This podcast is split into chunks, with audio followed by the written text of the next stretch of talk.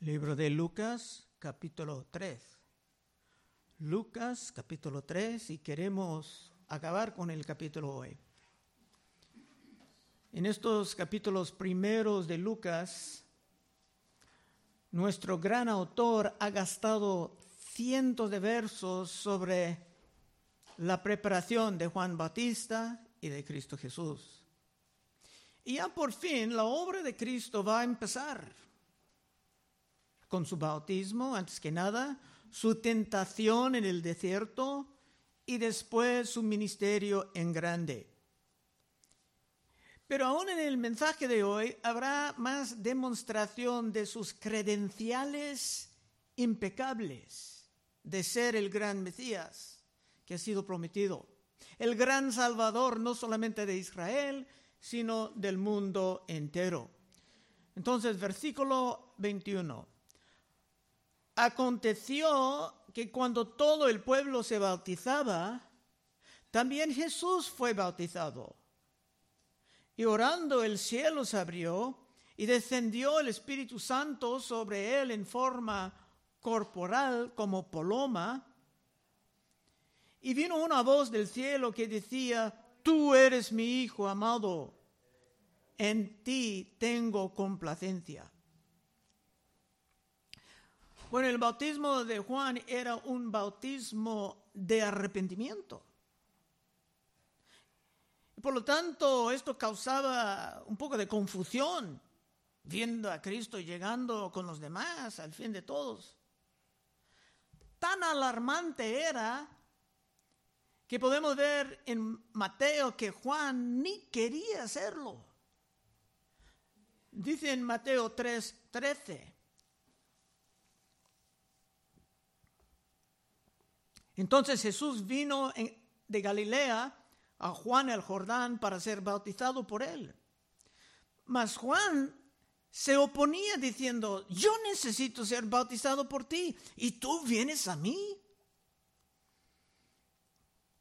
Pero Jesús le respondió, deja ahora, porque así conviene que cumplamos toda justicia. Entonces le dejó. Y Jesús después que fue bautizado, subió luego del agua y aquí los cielos le fueron abiertos y vio el Espíritu de Dios que descendía como paloma y venía sobre él. Fue el propósito de Cristo cumplir todo lo que era justo, aun humillándose como uno que tenía pecados y si aún Cristo Jesús se sujetaba al bautismo públicamente delante de todos, qué terrible será para los que por su temor o por su orgullo no se sujetan a ese gran sacramento del Nuevo Testamento. Otra vez 21. Aconteció que cuando todo el pueblo se bautizaba, también Jesús fue bautizado. Y orando, esta parte no aparece en Mateo, Cristo estaba orando, Orando el cielo se abrió y descendió el Espíritu Santo sobre él en forma corporal, como paloma. Y vino una voz del cielo que decía, tú eres mi Hijo amado, en ti tengo complacencia. Este evento es una prueba clara de la doctrina de la Trinidad. Hay gente que encontramos en las calles que niegan que Dios existe en tres personas, Padre, Hijo, Espíritu Santo. Pero es algo bien difícil para ellos explicar esto porque el Padre, el Espíritu Santo y el Hijo estaban presentes al mismo tiempo. El Espíritu vino para ungir a Cristo con poder ilimitado. Y había muchas profecías sobre esto. Vamos a mirar solamente algunos. Isaías 42, 1. He aquí mi siervo, yo le sostendré, mi escogido, en quien mi alma tiene contentamiento. He puesto sobre él mi espíritu. Él traerá justicia a las naciones No gritará ni alzará su voz, ni hará oír en las calles.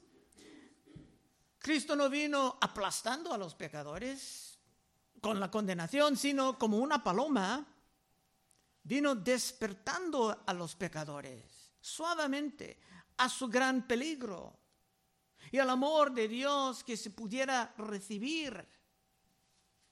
Otro lugar en Isaías 61, 1 dice, y Cristo citaba esto empezando su ministerio, el Espíritu de Jehová, el Señor, está sobre mí.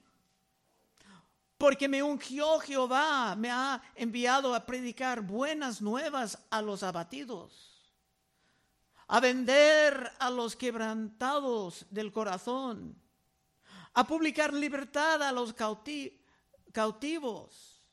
Esto habla de vicios también. A publicar libertad a los cautivos y a los presos apertura de la cárcel, a proclamar el año, el año de buena voluntad de Jehová y el día de venganza del Dios nuestro, a consolar a todos los enlutados. Y cuando esta profecía habla de venganza, quiere decir que Cristo no vino solamente para bendecir, sino también para juzgar a los que insisten en vivir después de todo como los enemigos de Dios. Una vez más, 21. Aconteció que cuando todo el pueblo se bautizaba, también Jesús fue bautizado y orando, el cielo se abrió y descendió el Espíritu Santo sobre él en forma corporal como paloma y vino una voz del cielo que decía, tú eres mi Hijo amado, en ti tengo complacencia. Si uno entraba en la confusión sobre si Cristo vino a este bautismo de Juan como pecador, la duda estaba inmediatamente quitada escuchando el testimonio directamente del Padre Dios, que tenía complacencia total en él. Así que esto era otro aspecto de las credenciales impecables de Cristo. Pero los enemigos de Cristo seguramente iban a buscar cualquier detalle para cubrir la reputación de ese gran Salvador con dudas, sospechas, tratando de comprobar, por ejemplo, que no vino de la familia correcta para tomar el trono de David. Porque el que iba a reinar para siempre tenía que ser hijo de David. Y por esto había archivos sobre todas las familias de la historia de Israel, todo grabado en el templo. Y parece que Lucas, con la ayuda de Dios, conseguía acceso a estos récords para presentar una genealogía, no solamente de Cristo a Abraham, sino de manera espectacular de Cristo hasta Adán, toda la historia del mundo. 23. Jesús mismo al comenzar su ministerio era como de 30 años, hijo según se creía de José, hijo de Elí. Legalmente, José era padre de Cristo, pero no por sangre. Cristo nació de una virgen puede ser que como que Cristo era adoptado. Pero hay dos linajes de Cristo. José era hijo de David, pero también María. Y por esto la genealogía en este capítulo es muy diferente de lo que se puede encontrar en Mateo. Pero los dos llegan a David. Y los dos llegan a Abraham. 24.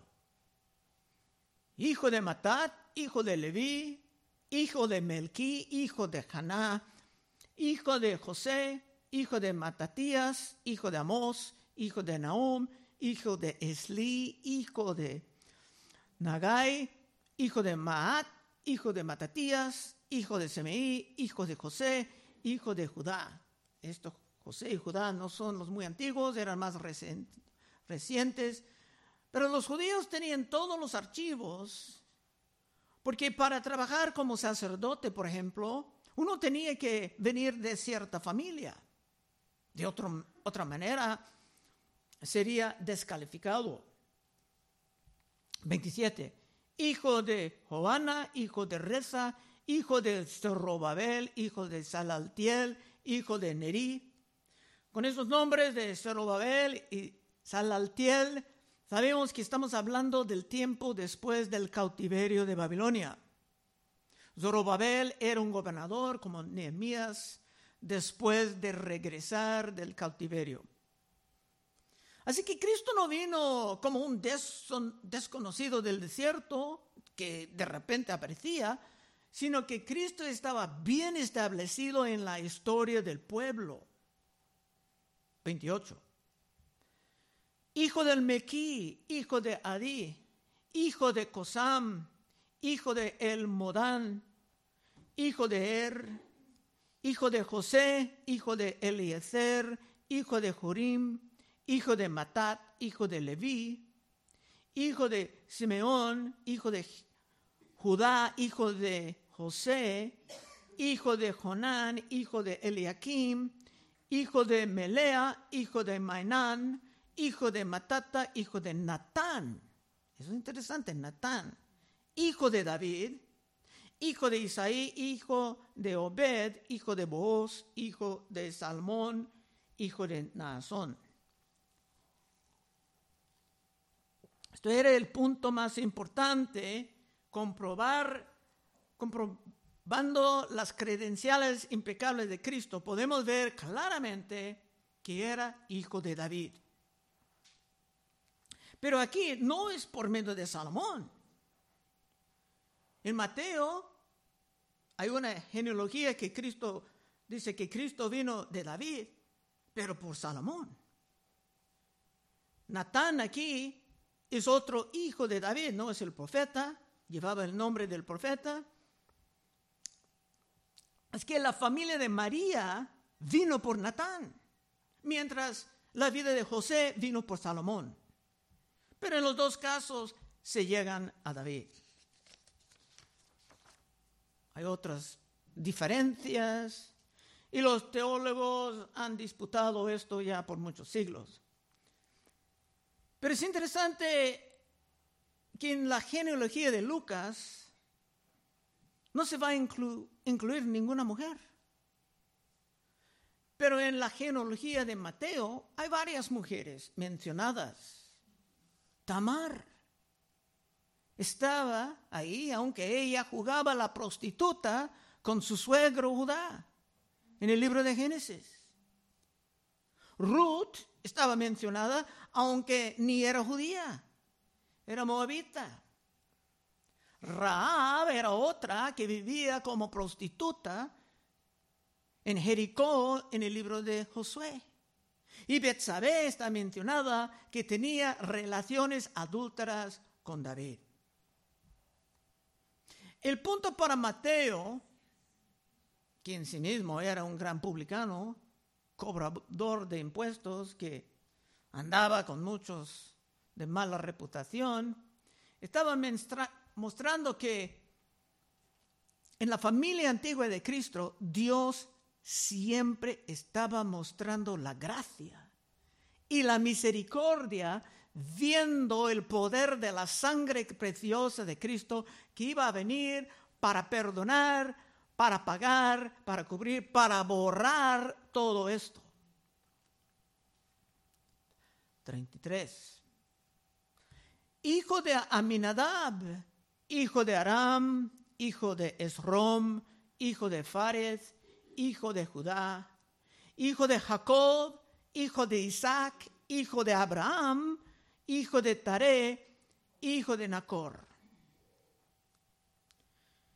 En muy poco tiempo se llega al tiempo de los patriarcas, los doce, y hasta Abraham, que sería también muy importante para los judíos. Mateo termina, o sea, se empieza con Abraham.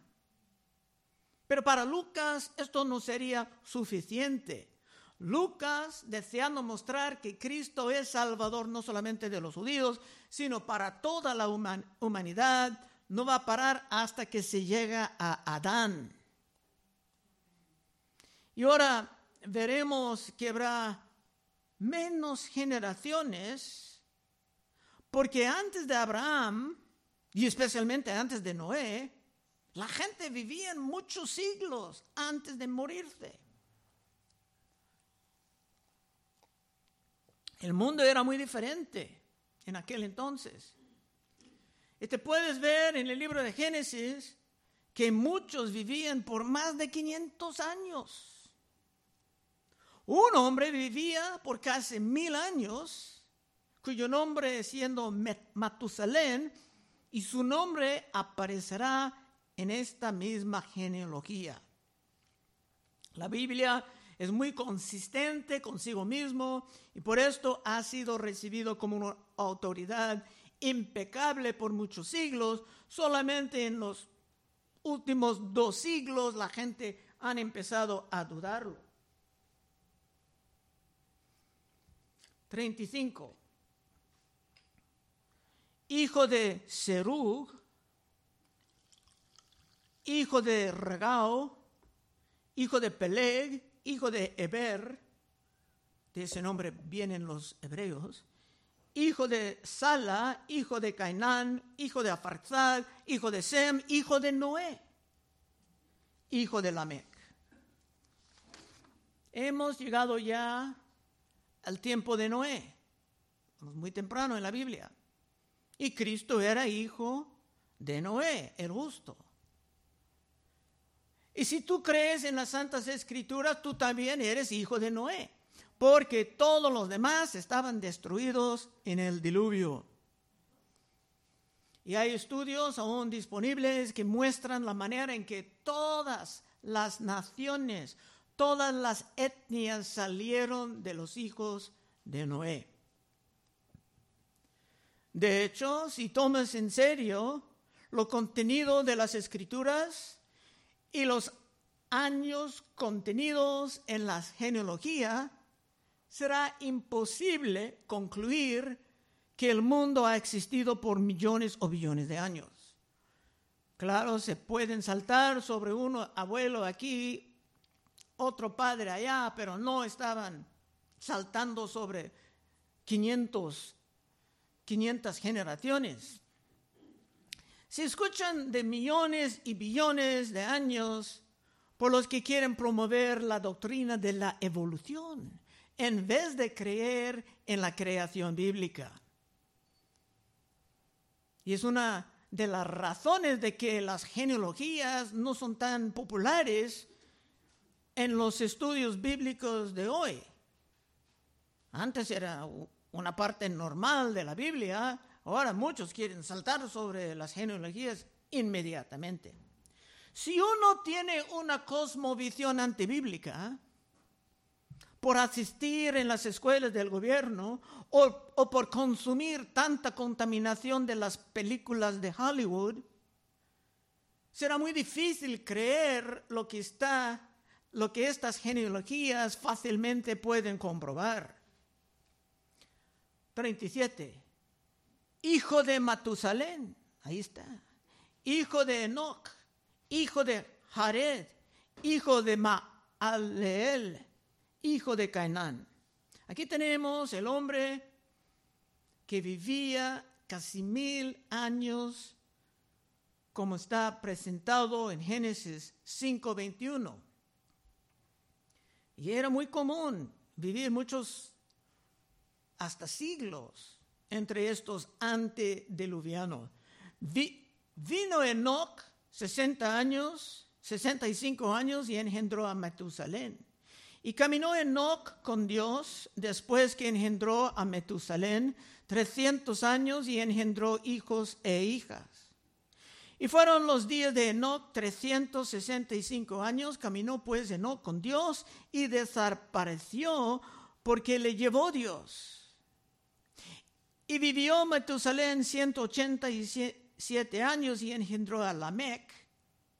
Y vivió Metusalén después que engendró a Lamec 782 años y engendró hijos e hijas. Fueron pues todos los días de Metusalén 969 años y murió. Y Metusalén no era el único que vivía más de 900 años. Adán lo hizo en Génesis 5:5.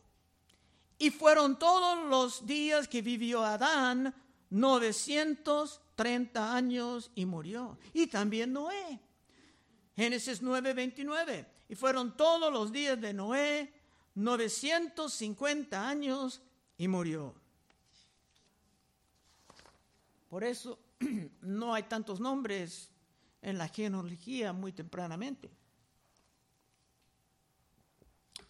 Pero esto nos ayuda a entender la razón de por qué tantos jóvenes abandonen la fe cristiana hoy en día como algo increíble, como algo de fábulas. En los países occidentales, la, la gran mayoría de los padres cristianos ya no creen en lo que Génesis nos presenta como historias actuales. Claro, la mayoría de los jóvenes cristianos van a las escuelas del gobierno, donde burlan de todo esto con sus estudios de evolución, sus billones de años, y es fácil para la mayoría de los jóvenes ver que sus mismos padres se han enseñado un sistema de fe que desciende sobre un libro de Génesis que ellos mismos rechazan como un grupo de fábulas. Y cuando la mayoría de los jóvenes abandonan la fe, no es ninguna sorpresa. Hermanos, es que Génesis es como el fundamento de todas las doctrinas de la, Biblia y las demás está plantado sobre ese fundamento. Y si Dios puede convencerte que el fundamento es pura fábula, todo el edificio va a caer y eso es precisamente lo que estamos viendo en este país, en Europa, Canadá y Australia. La solución a ese catástrofe pida a Dios que te dé la fe necesaria para creer su palabra, como está escrita. Por más extraña que parece a los modernos, recordando que la ciencia humana siempre está cambiando, rechazando, abandonando más tarde lo que ha sido considerado una teoría atractiva cuando reciben más información. Pero si no puedes creer lo que la Biblia dice, entonces hay poca esperanza para ti y para tu familia. Romanos 10, 17. Así que la fe es por el oír y el oír por la palabra de Dios. Bueno, hemos llegado a la última parte, 38. Hijo de Enos, hijo de Set, hijo de Adán, hijo de Dios. Hasta ahí el capítulo. Aquí hay dos opiniones. Unos creen que Adán era el Hijo de Dios. Aquí otros creen que está diciendo que Cristo era Hijo de Dios. Es aceptable decir que Adán era Hijo de Dios en un sentido antes de pecar, porque era creado sin pecado. Como Cristo fue engendrado sin pecado. No era una creación, era Dios en carne. Pero Adán se caía en poco tiempo. Cristo en el capítulo 4 aquí de Lucas va a enfrentar su gran tentación con el diablo. Pero Cristo va a salir victoriosamente y no caer como Adán. Y si tú estás en Cristo en esta mañana, estás compartiendo en su victoria y es tu lugar venir a la Santa Cena para celebrarlo. Pero si no estás en Cristo, sino que todavía estás en Adán como tu representante, entonces aún estás compartiendo la derrota de tu primer padre. Y ese sistema de representación aparece en diferentes partes de la escritura de San Pablo. Solamente voy a citar una pequeña parte porque estamos cerrando. Romanos 5, 18. Así que como por la transgresión de uno, está hablando de Adán, por la transgresión de uno vino la condenación a todos los hombres. Y los que aún están en Adán están en esta condenación. De la misma manera, por la justicia de uno, hablando de Cristo, vino a todos los hombres la justificación de vida. Porque así como por la desobediencia de un, hombre, Adán, como nuestro representante, los muchos fueron constituidos pecadores, así también por la obediencia de uno, Cristo Jesús, los muchos serán constituidos justos. Y esto celebraremos en la Santa Cena en unos momentos. Ya no tenemos a Adán con su derrota como nuestro representante delante de Dios, sino que tenemos a Cristo como nuestro representante legal y pactal con toda su victoria. Conclusión. Antes de pasar a la Santa Cena, hay un punto más sobre las genealogías. Los judíos mantenían sus archivos de las familias, todas las familias, para establecer herencias, la tierra fue con ciertas familias, para determinar si uno pudo ser sacerdote, solamente unas familias pudieran participar en esto, y finalmente para establecer quién vino de la familia de David, porque nadie puede decir que es el Mesías si no vino de David. Pero en el año 60 después de Cristo, todos los archivos estaban destruidos, quemados, cuando los romanos vinieron quemando a Jerusalén y derribando el templo. Ahora nadie sabe nada de ese linaje. Está perdido. Así que si los judíos que no creen en Cristo deciden aceptar a alguien como su Mesías, no hay manera ni de establecer si vino de la familia de David o no. Ni por el sacerdocio, porque Dios no necesita esto, no necesitamos otro Mesías, no necesitamos más sacerdotes según el orden de Aarón. Todo esto ha pasado. Nadie puede producir, las credenciales necesarias, mientras Cristo Jesús era el único que vino produciendo las credenciales impecables. Por tanto, ponga tu fe en Él y solamente en Él y serás seguro. Vamos a orar. Oh Padre, te damos gracias que estamos poco a poco avanzando en ese gran libro de Lucas, Señor, recibiendo un fundamento sólido para nuestra fe, Señor. Ayúdanos, Señor, a analizar estas cosas, a aceptar lo que tú digas, Señor, sobre la creación del mundo. Y sea con nosotros en estos momentos, Señor, disfrutando la Santa Cena. Pedimos en el santo nombre de Cristo Jesús. Amén.